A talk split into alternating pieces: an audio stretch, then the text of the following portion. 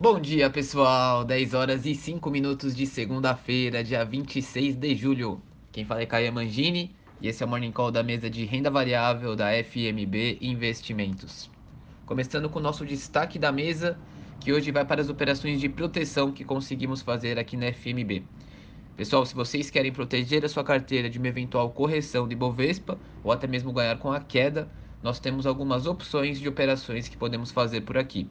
Se quiserem mais informações, tiverem alguma dúvida, mais detalhes, é só me mandar uma mensagem que a gente conversa. Agora falando das bolsas, o índice Bovespa fechou o dia na sexta-feira em queda de 0,9%, na casa dos 125 mil pontos. E vamos ver aqui o pré-mercado, bolsas operando no terreno misto. Futuro do Ibov subindo 0,2%, né, vai abrir agora o mercado à vista. Nos Estados Unidos, S&P caindo 0,3% e Nasdaq caindo 0,2% e Europa cai 0,4%. Agora algumas notícias. A agenda dessa semana está repleta de indicadores e eventos importantes.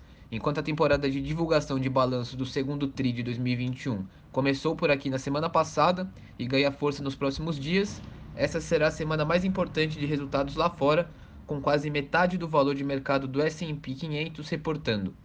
As atenções dos mercados globais também vão estar voltadas para a reunião de política monetária do Fed, né, que é o Banco Central lá norte-americano, seguida pelo discurso de Jerome Powell.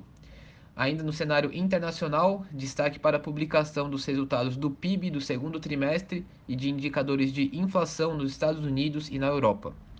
Já no calendário econômico aqui do Brasil, teremos dados de mercado de trabalho, contas externas, contas fiscais e inflação ao longo dessa semana.